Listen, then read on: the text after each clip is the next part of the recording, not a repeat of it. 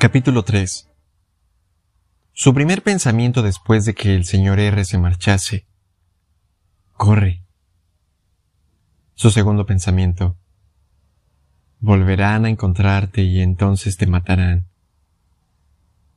Una vorágine de ideas contradictorias e innumerables dudas arremolinándose en la cabeza, como si todo fuera inútil e imposible, zarandeaba a Ricky.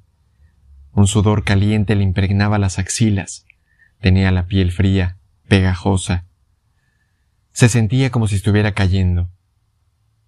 Hubo un momento en que se miró las uñas, casi esperando verlas ensangrentadas y rotas de intentar fútilmente aferrarse a una implacable pared lisa y dura de granito negruzco. Sentado todavía en su escritorio, como si sus pensamientos lo paralizaran en su sitio, echó un vistazo a su consulta, intentando fijar la mirada en algo tranquilizador. Los muebles eran prácticamente nuevos.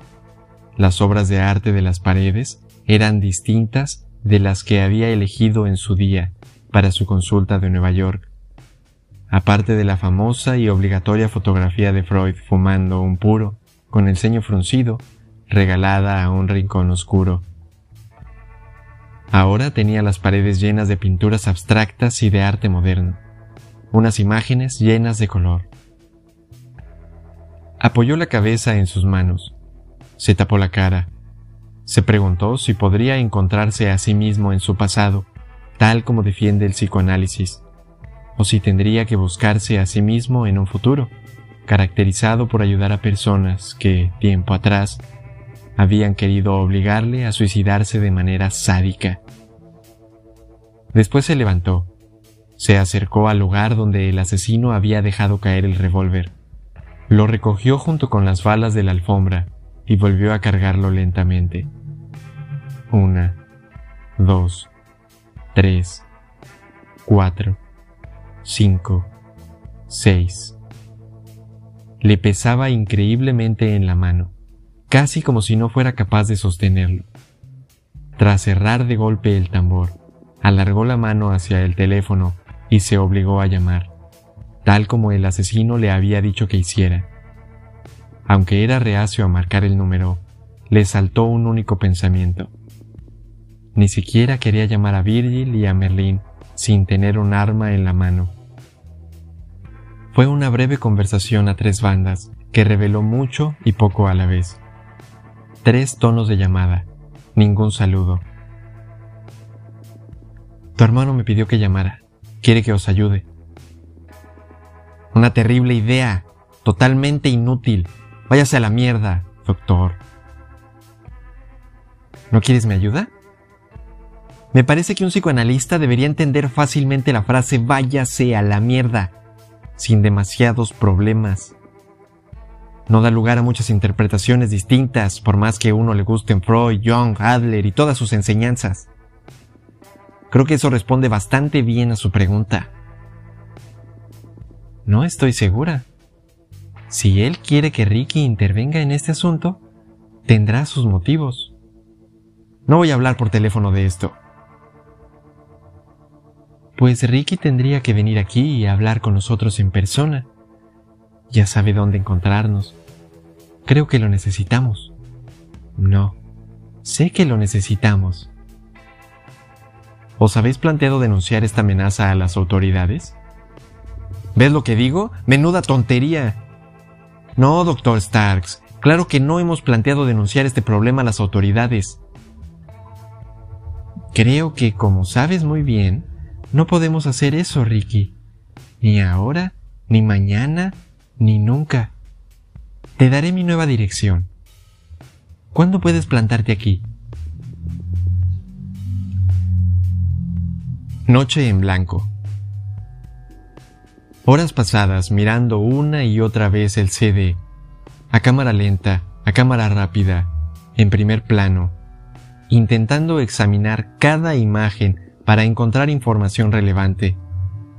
Tomó muchas notas, sin la menor certeza de que fueran correctas en ningún sentido, ni de que fuera a compartirlas. Se sentía un poco como si volviera a ser un estudiante de medicina, nervioso, antes de un examen importante.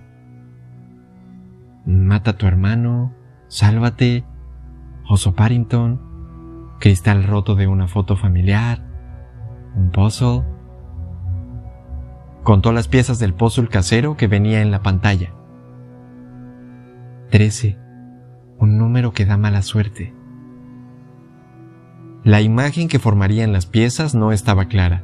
Le pareció distinguir una franja de cielo azul sobre otra de pinceladas marrones en la pieza del puzzle que alcanzaba a vislumbrar en la mano enguantada. Pero no estaba seguro. Escuchó de nuevo la música clásica. Encontró el título, La muerte y la doncella, compuesta por Franz Schubert en 1817. Eso lo llevó directamente a la famosa obra del mismo nombre, La muerte y la doncella, del dramaturgo chileno Ariel Dorfman. Se representó por primera vez en 1991. Posteriormente fue adaptada a la gran pantalla un drama sobre las profundidades de la venganza. En el centro, tres personajes. Una mujer que es violada, torturada y agraviada por una dictadura insensible. Un marido que quiere obligar a pasar página. El antiguo violador y torturador convertido en una víctima inesperadamente vulnerable. Pero, ¿era consciente de todo esto quien preparó el CD? ¿O acaso era pura coincidencia, aunque afortunada, que esta fuera la obra que Virgil estaba ensayando cuando la orden anónima la interrumpió?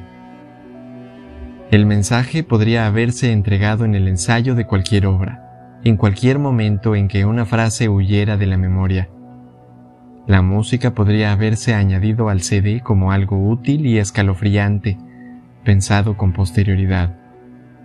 Las preguntas sin respuestas lo azotaban como las olas embravecidas que golpeaban la costa una hora tras otra hasta bien entrada la noche en pleno temporal. De vez en cuando se decía a sí mismo, una vez te convertiste en detective, puedes volver a hacerlo. Pero por más tranquilizador que fuera ese pensamiento, no acababa de creérselo.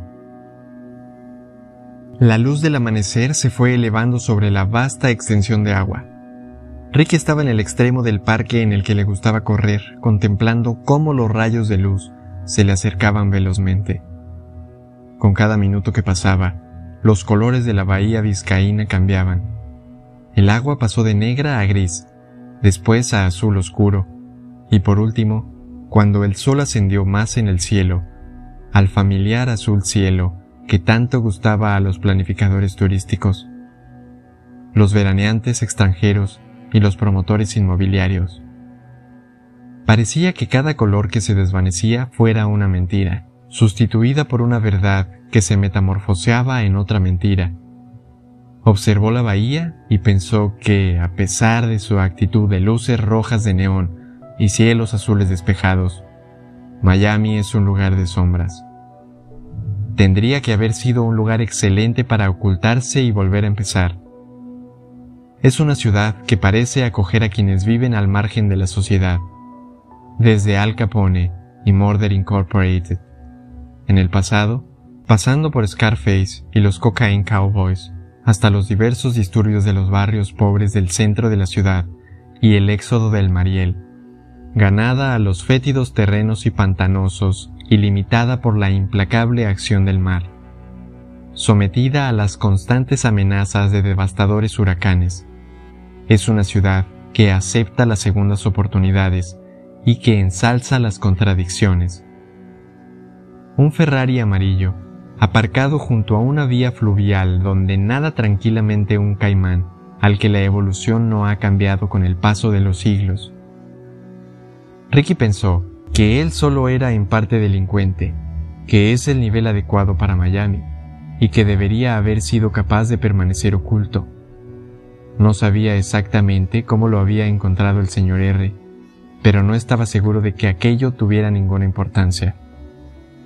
Cuando había recuperado ingenuamente su nombre y su querida profesión, había vuelto a ser vulnerable. Se regañó a sí mismo por haber llegado a pensar en algún momento que estaba a salvo Cinco años le habían dado la sensación de seguridad que era falsa. Cada minuto de esos cinco años fue otra mentira, una detrás de otra, construida sobre algo que no era real. Mi nueva vida, pensó. Creía que mis cimientos eran de hormigón y resulta que eran de arena. Sabía algo con certeza. Alguien va a morir. A sus pies había una vieja bolsa de viaje, con un par de mudas. Imaginaba que tenía muchas alternativas. Imaginaba que no tenía ninguna. Mientras contemplaba el alba, se preguntó si se estaría despidiendo, o tal vez empezando a decir adiós.